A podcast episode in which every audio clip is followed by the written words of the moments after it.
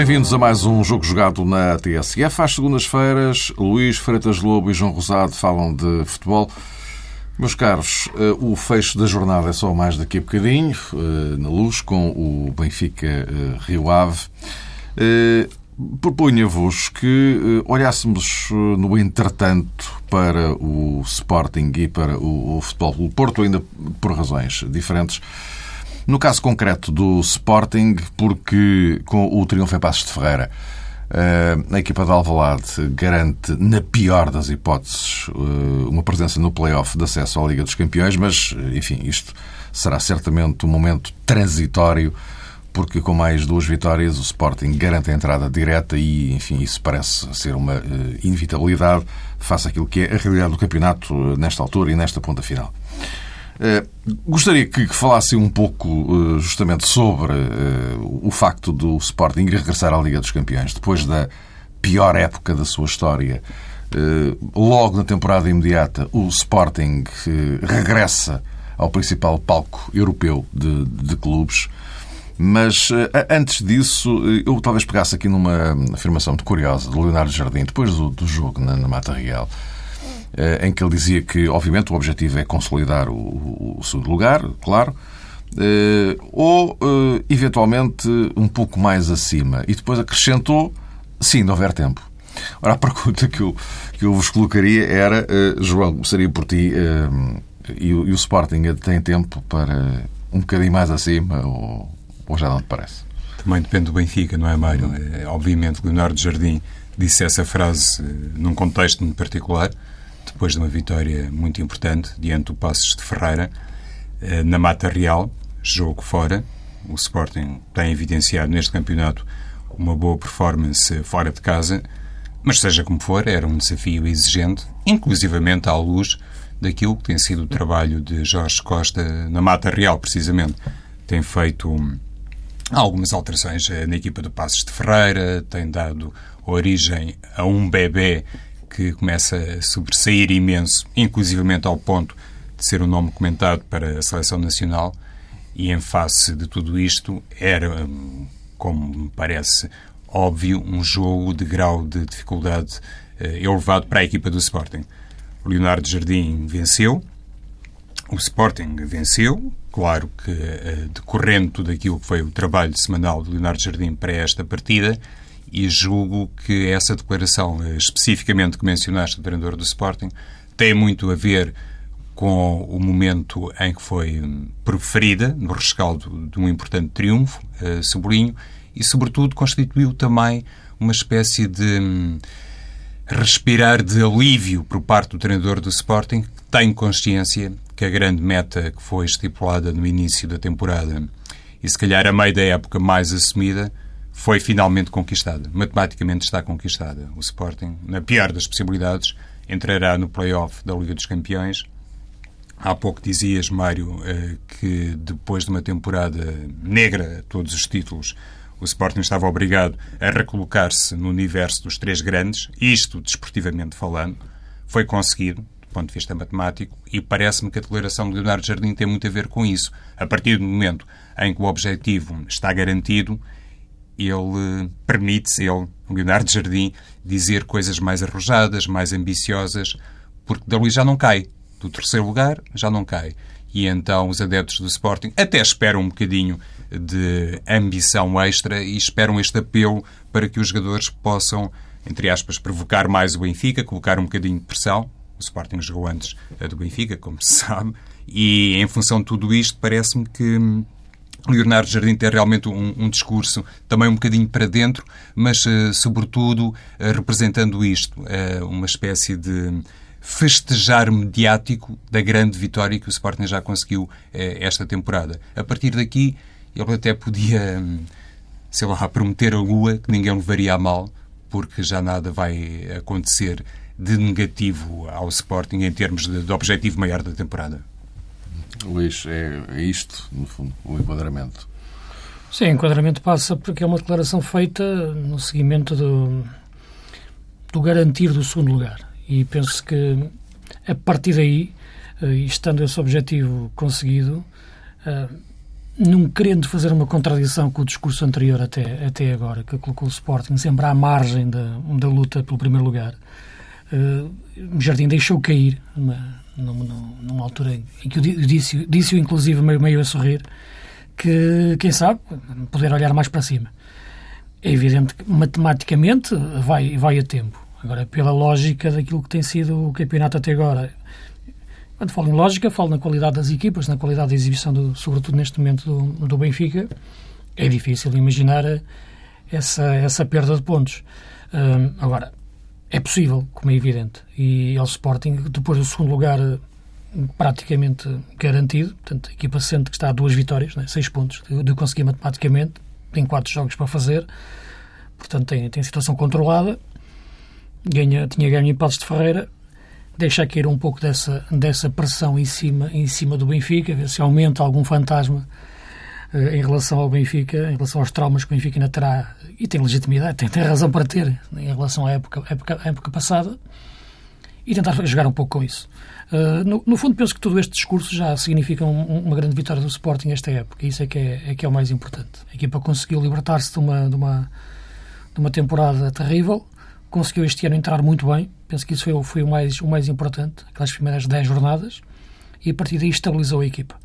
Uh, quatro jogos para acabar a época do Sporting, são quatro jogos para tentar ganhar, e a partir daí esperar que o Benfica escorregue, eu penso que, que, é, que, é, que é o único discurso possível, e para ver aquilo, precaver aquilo que pode ser a, a época seguinte, que será uma época de consolidação daquilo que foi feito este ano, e perceber que passos o Sporting pode dar em frente em relação ao que fez este ano.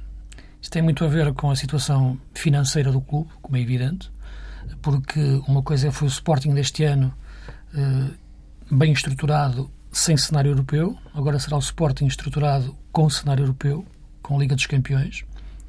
Terá, eventualmente, terá naturalmente a entrada de capital de, de, de entrada direta na, na, fase de grupos, mas sabemos que a situação financeira do Sporting é, é, é complicada. Isto... Se me permite, são, são parentes. Uh, aliás, referimos isso aqui até na semana passada, que Bruno Carvalho disse que o orçamento do próximo ano seria igual ao, ao deste ano. Aí está. Uh, o, o, curioso da questão é que, uh, com o, o, dinheiro que vem da entrada direta na, na, Liga dos Campeões, e atenção, já não estou aqui a equacionar receitas adicionais, bilheteiras, etc., porque garantidos seis jogos vai ter, não é? no mínimo.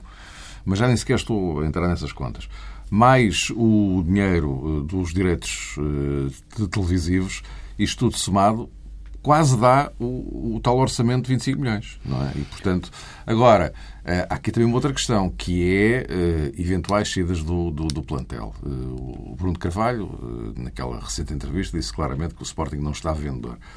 Mas, enfim, se alguém se chegar à frente por um William de Carvalho, quer dizer... A verdade é que... Capaz de ser difícil segurá-lo, não é? É difícil segurar, difícil segurá-lo para, para o Sporting, como foi difícil para o Benfica segurar o Matites, uhum. como, como, é difícil para o Porto segurar o Fernando, ou, ou ter segurado o, o, João Moutinho ou o Hugo. Portanto, isso, neste cenário atual, os clubes portugueses estão, estão vendedores. Não, não há dúvida nenhuma sobre isso. O país. O país. está, está vendedor. E, portanto, hoje em dia, pensar em comprar são, são vícios caros que, que, que eventualmente que evidentemente não estamos em, em, em condições de fazer. Nenhum clube português eh, estamos, futebol português, em condições de o fazer. Eh, aquilo que me parece é que tendo um plantel uh, melhor do que desta época, uh, não significa ter que gastar muito mais, porque uh, isso pode passar eventualmente também por uma situação de alguns jogadores que ainda fazem parte do plantel vindos da época passada, ou pelo menos fazem parte do plantel no sentido de, de despesa, como o caso do Elias ou, ou como outros casos, o Sport consiga resolver esses problemas, libertar-se de, de, de, outros. Uh, há jogadores que estão, que estão emprestados, há jogadores da equipa B que podem crescer na equipa principal uh, e depois, claro, o cenário das transferências que poderá permitir o Sporting depois ir, ir ao mercado. Só que o cenário das transferências da venda parte logo de um princípio que enfraquece a equipa, não é? Porque estamos a falar de jogadores como o Guilherme Carvalho ou como o Rui Patrício. É? São os dois jogadores que me parece que dificilmente o Sporting poderá segurar, então, se, se, o Rui Patrício fizer como todos nós esperamos, um bom Mundial e, portanto, com a idade que tem e com, e, claro, e com a perspectiva de carreira que ele tem, será natural o Sporting uh, abrir-lhe abrir a porta, porque, porque é natural o jogador também o desejar. Uh, agora, aquilo que me parece é que depois aí tem que haver um equilíbrio uh, naquilo que será a condição do plantel. E aí terá que funcionar muito a política desportiva do clube, a astúcia para, para encontrar os melhores jogadores, porque o Sporting este ano teve um bom 11 para jogar para o campeonato. Na próxima época terá que ter um bom plantel uh, para jogar para o campeonato e para a Liga dos Campeões e para, as taças internas. É diferente. há sempre ali um grupo de 15, 16 jogadores que tens que sentir que são, que são titulares. Mais dois guarda-redes. Eh, porque esses jogadores são fundamentais para permitir a tal rotatividade. Aliás, eu sempre que ouço falar na rotatividade, as pessoas imaginam que é sempre uma equipa, um treinador fazer descansar uma equipa no jogo anterior uh, a outro, que, que, mais, mais desgastante. Uh, e a rotatividade não é só isso. Ou não é isso. Uh, a rotatividade passa exatamente. Isso é já com uma equipa diferente. A rotatividade começa-se a fazer desde o início da época, alterando um ou dois, três jogadores, um por cada setor no máximo, três, quatro jogadores, e o modelo de jogo da equipa, a qualidade de jogo da equipa, não sentir nenhum abalo ou pouco abalo sentir com essa alteração de posições. Uh, foi o que o Benfica conseguiu esta época. Uh, e, portanto, uh, isso é que é, é a rotatividade. o Benfica consegue o fazer nesta altura mais que uma rotatividade, uma alteração de jogadores nas posições, porque o Jorge Jesus só começa a fazer agora, não começou a fazer no início da época. E eu acho que isto é um processo global que tem que ser feito.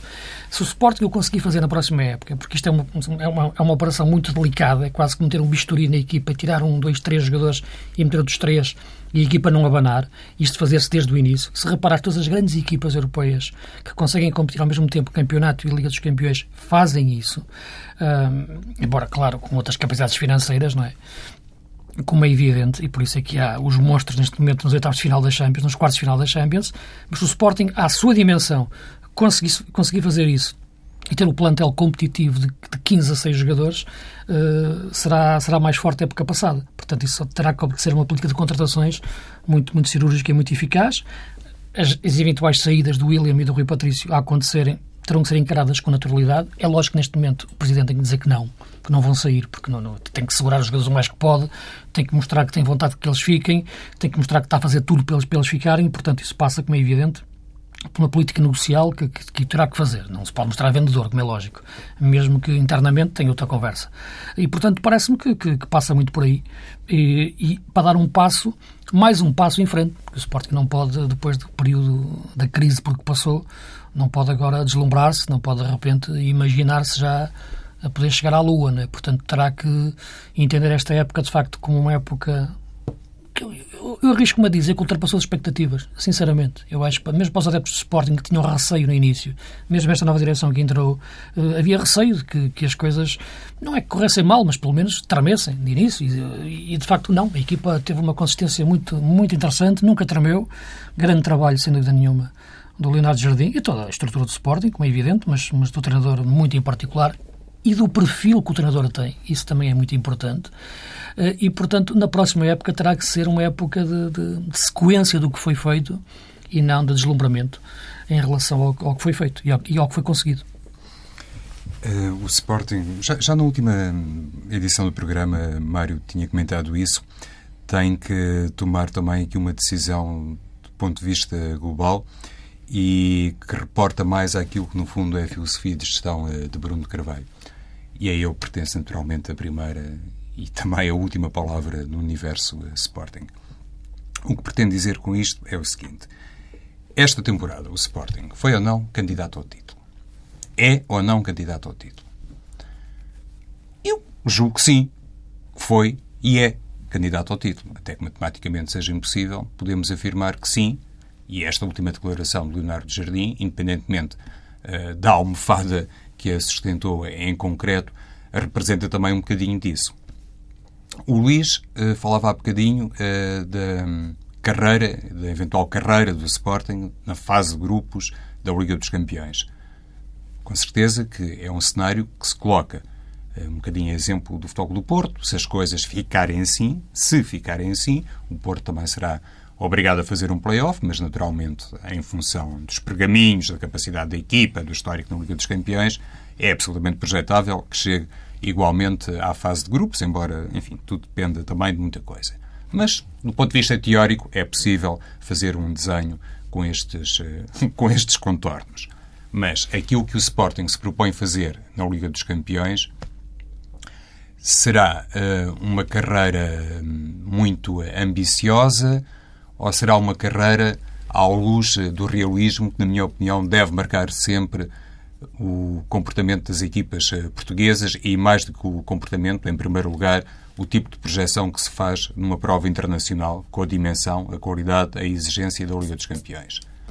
Porque aquilo que fez, por isso eu comecei pela parte do Campeonato Nacional no que se refere ainda a esta temporada, aquilo que se fez este ano em Alvalade prova que não é preciso realmente tal mega investimento ou uma loucura financeira que faça o Sporting desviar-se do tal caminho que foi traçado por Bruno Carvalho. Por isso, Mário, parece-me que ele não foi realmente inocente ou não foi por acaso que na entrevista que deu e que fez, eh, de facto, também uma referência já à próxima temporada, dizendo que o Sporting tem que ser candidato ao título, não deixou de dizer em simultâneo que a equipa iria ter um orçamento muito eh, similar.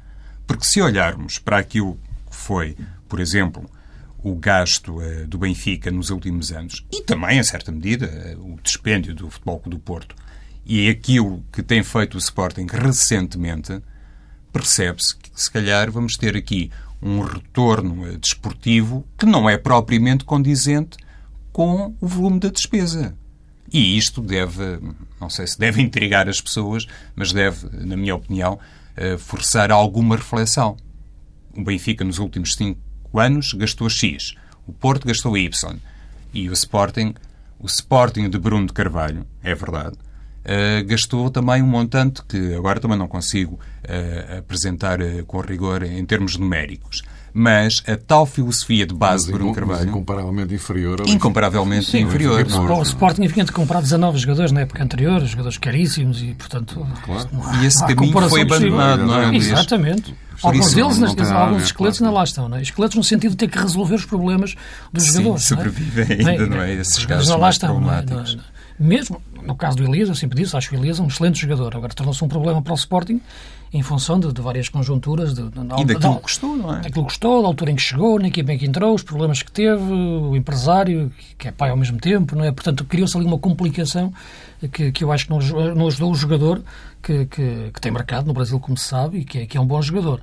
Uh, Pois, por isso é que eu falava a propósito daquilo que realmente deve ser a decisão de Bruno claro. Carvalho. Não me parece, inclusive olhando para as suas observações públicas uh, do Presidente do Sporting, que vá aqui entrar num regime diferente e que fique de tal maneira seduzido por um Sporting sim. na Liga dos Campeões ou candidato uh, com outro plantel ao título nacional que o force a abandonar um caminho que declaradamente tem dado bons frutos.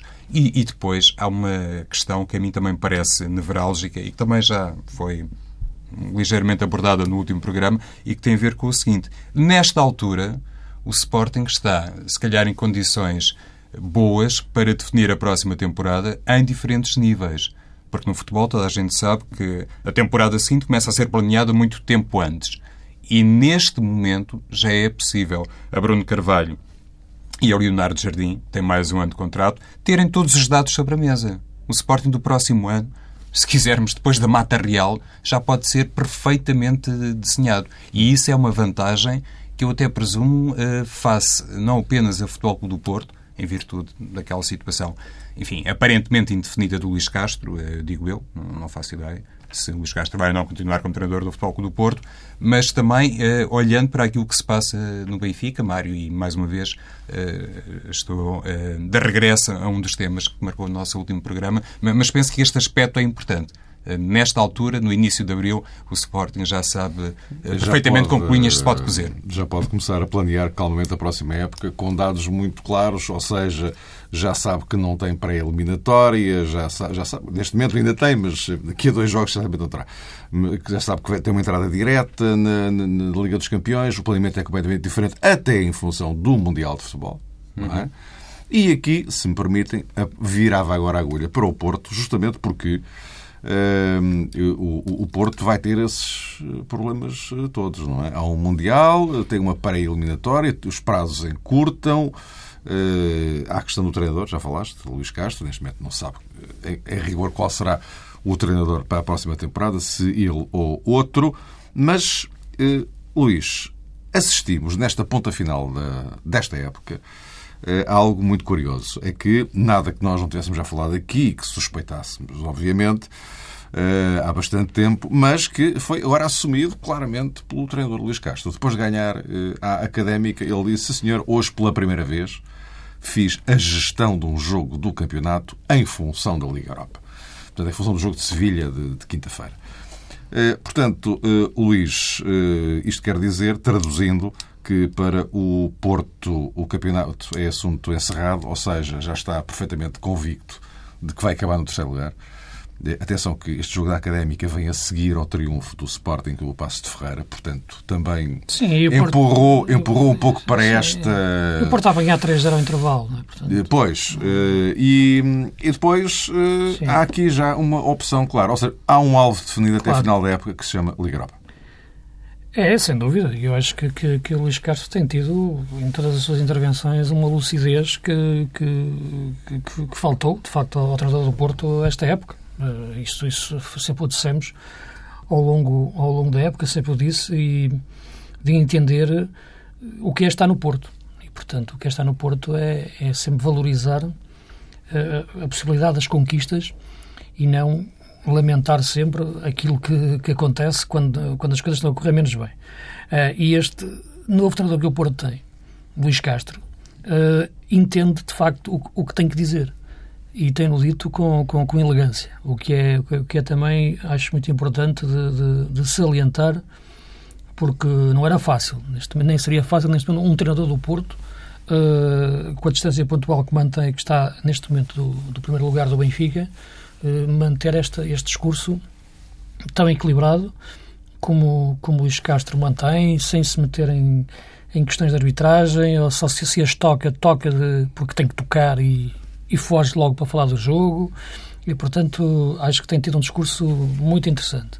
Uh, penso que neste momento o Porto, como eu já referi, a Liga Europa é uma prioridade, sempre foi. Sempre considerei uma Comissão Europeia uma prioridade para uma equipa portuguesa, quando chega, sobretudo agora, a estas questões da Liga Europa, diferente da Champions, porque a Liga Europa está feita à nossa medida. Uh, e o Porto pode encontrar aí, de facto, uh, não é questão de salvar a época, é uma questão de fazer história e tem que investir tudo nisso, e foi isso que o Luís Castro fez no jogo, já no jogo da Académica, projetando o jogo com, com Sevilha, que é muito difícil, sobretudo em função da, da ausência do Fernando. Eu penso que é uma ausência, de facto, que dá, dá um tiro no, no, coração da equipa no meio campo. Uh, vamos ver como é que Defur vai responder naquela, naquela posição, num jogo em que é muito importante, de facto, ali ter uma presença tática e física muito, muito forte que Fernando daria e vamos ver se Defuro o consegue fazer sem pensar no que, terá, no, no, que lhe aconteceu em Málaga a época passada, e, novamente em Espanha. Uh, e foi um cenário também um pouco diferente, também com, com, com, com o Moutinho lesionado, a ser ao intervalo, enfim, foram outras histórias. Agora, terá que ser um Porto, de facto, muito rigoroso aí na, nesses momentos. Vale a pena pensar muito no jogo de cá, podia ter construído outra vantagem. Agora, é uma equipa diferente, vê-se que é uma equipa que, neste momento, tem outra forma de, de reagir no jogo, tem outra forma de, de pensar uh, e parece-me que, que, eu concordo com, com aquilo que o Luís Castro dizia aqui há tempos, que este plantel vale muito mais do que foi dito até agora, mas continuo a achar também que este plantel é, uma, é o com menor qualidade, mais fraco, ou com menor qualidade dos últimos 10 anos. As duas frases são compatíveis. Uh, e com este plantel o Porto tinha a obrigação de ter feito mais uh, no campeonato. Na Liga Europa, uh, é difícil. É complicado porque é aquela, aquela diferença que eu faço sempre entre 11 e plantel. O Porto tem 11 forte, o plantel é difícil, é porque vimos o que foi o problema dos laterais, repara o que foi a defesa do Porto em, em Nápoles, com, com, com, o Ricardo lateral esquerdo e tudo, deu para lançar Diego Reis e a confirmar-se como, um, como um excelente defesa central. E, e, mas é complicado na questão, na questão do, do meio campo. Uh, conseguir ganhar esta, esta Liga Europa seria o melhor para o Porto esta época, mas já o disse várias vezes que o problema não, não é só conjuntural. Perder um campeonato, em oito campeonatos o Porto ganhar sete, e agora perder um campeonato não é nenhum drama. É? O problema está, já o referi, perceber verdadeiramente que isto pode ser mais do que conjuntural, estrutural, porque há um plantel aqui para, para, para repensar, há todo um porto para, para repensar na próxima época e para, para se tornar novamente forte, uh, como, como foi nos últimos anos. Não é? A equipa do Porto realmente, diante do Sevilha, tem essa tarefa árdua de que falou o Luís, concretamente olhando para a ausência de Fernando no meio campo. Eu também concordo que mais difícil que substituir Jackson é difícil uh, substituir Fernando. Em função... O parece muito bem, não é? Sim, Mário, e está. Guilherme digamos... não é Jackson, Jackson não é Guilherme, não são, não são bem iguais, mas uh, numa situação destas, não, o Guilherme, pelo visto, tem. E está a jogar muito bem, porque, tem, desculpa, tem, João, é porque ele está a jogar muito bem a partir de uma posição que, que não é a dele, não é dele está a jogar a partir, a partir de um flanco. Uh, e ontem o Luís Castro até não fugiu à questão na, na conferência, disse que para ele é um jogador que pode jogar em qualquer posição do ataque, depois pode-se movimentar, claro, na, na procura da zona mais, mais central, mas lá está, era um jogador que não existia para Paulo Fonseca. Uhum. Não existia, por simplesmente. O, Jackson, o, perdão, o, o Gilás entrava em desespero na parte final para jogar ao lado ou em cima do Jackson quase, ou eventualmente ficava de reserva à espera que o Jackson se lesionasse ou não pudesse jogar por alguma razão. Portanto, não existia para, para, para, para Paulo Fonseca. É por isso que eu refiro que este não é que eu acho o Gilás um grande jogador, mas neste plantel teria que ser melhor utilizado. E Luís Castro está, está a conseguir isso, não é?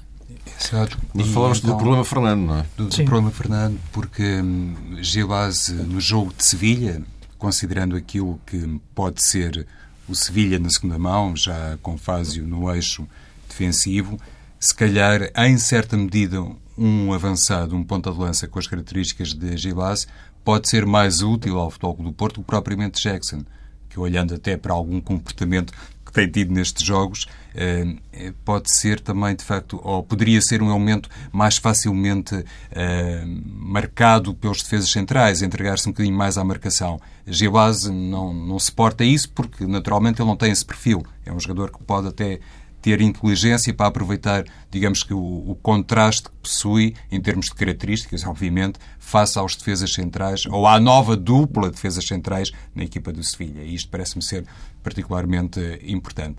A declaração de Luís Castro a propósito da ambição que o Futebol do Porto agora naturalmente tem que demonstrar eh, na Liga Europa é também uma frase que, na minha perspectiva, o deixa como um nome a considerar para o futuro do Futebol do Porto. Como é óbvio, ninguém precisa dizer isto a Pinta Costa. Por algum motivo, Luís Castro está, salvo há oito anos no Dragão. Eh, por algum motivo, ele foi escolhido para suceder a Paulo Fonseca, ainda que num quadro especial.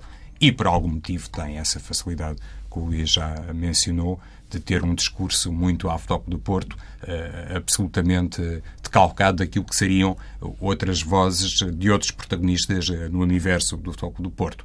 Eh, eu penso que já disse isto uma vez. O Luís Castro poderia escrever o, o guião ou o discurso de qualquer elemento do staff do Futebol do Porto.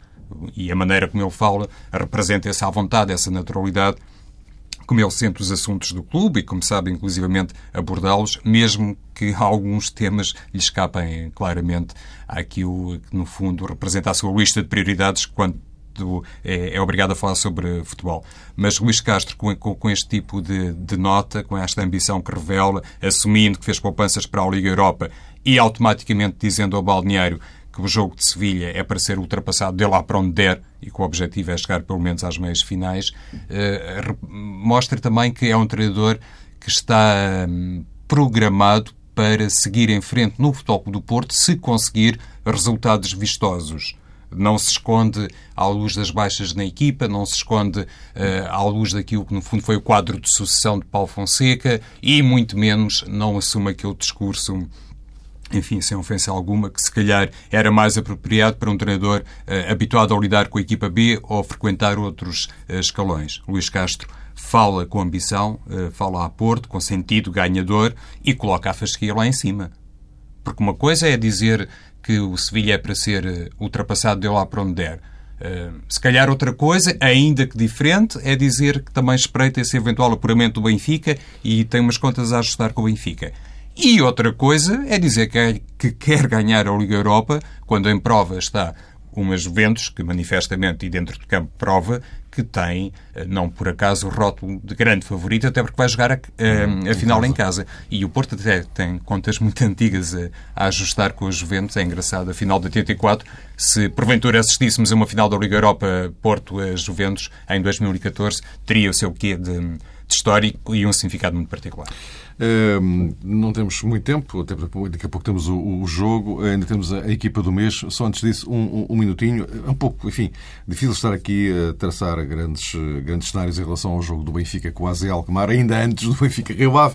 Mas, uh, uh, Luís, num, num, num, minuto, o Benfica parte claramente como, como, como favorito para esta, para esta segunda mão. Tem, entra com a eliminatória na mão. E, enfim, o Brasil Alkmaar, eh, com todo o respeito, apesar de tudo, não é bem o Tottenham que, pode, que poderia, como, como fez, uh, ainda é... causar ali alguns problemas. Não é? Mas não, agora não, não parece. Sim, é evidente que sim. E, e o Benfica tem, que, tem, tem tudo para ganhar esse jogo ao, ao, ao AZ, seguir em frente para as meias finais da Liga Europa, uh, onde esperamos que encontre o Porto. Uh, encontra o Porto, uh, esperemos que não seja Benfica Porto. Depois nas meias finais não dá muito Exatamente, esperemos. É tal coisa, quanto mais longe forem os dois Exato, jogar, é? É, claro. é, é, evidente, mas uh, o debate entre perceber que poderá ser Jesus no Benfica na próxima época, o debate que poderá ser Luís Castro no Porto na próxima época, uh, e também pegando um pouco naquilo que, que o João estava a refletir, uh, seria interessante. Uh, agora temos pouco tempo para entrar nisso e uma, uma, frase ou outra, podia, fora do contexto, poderia ser mal entendida.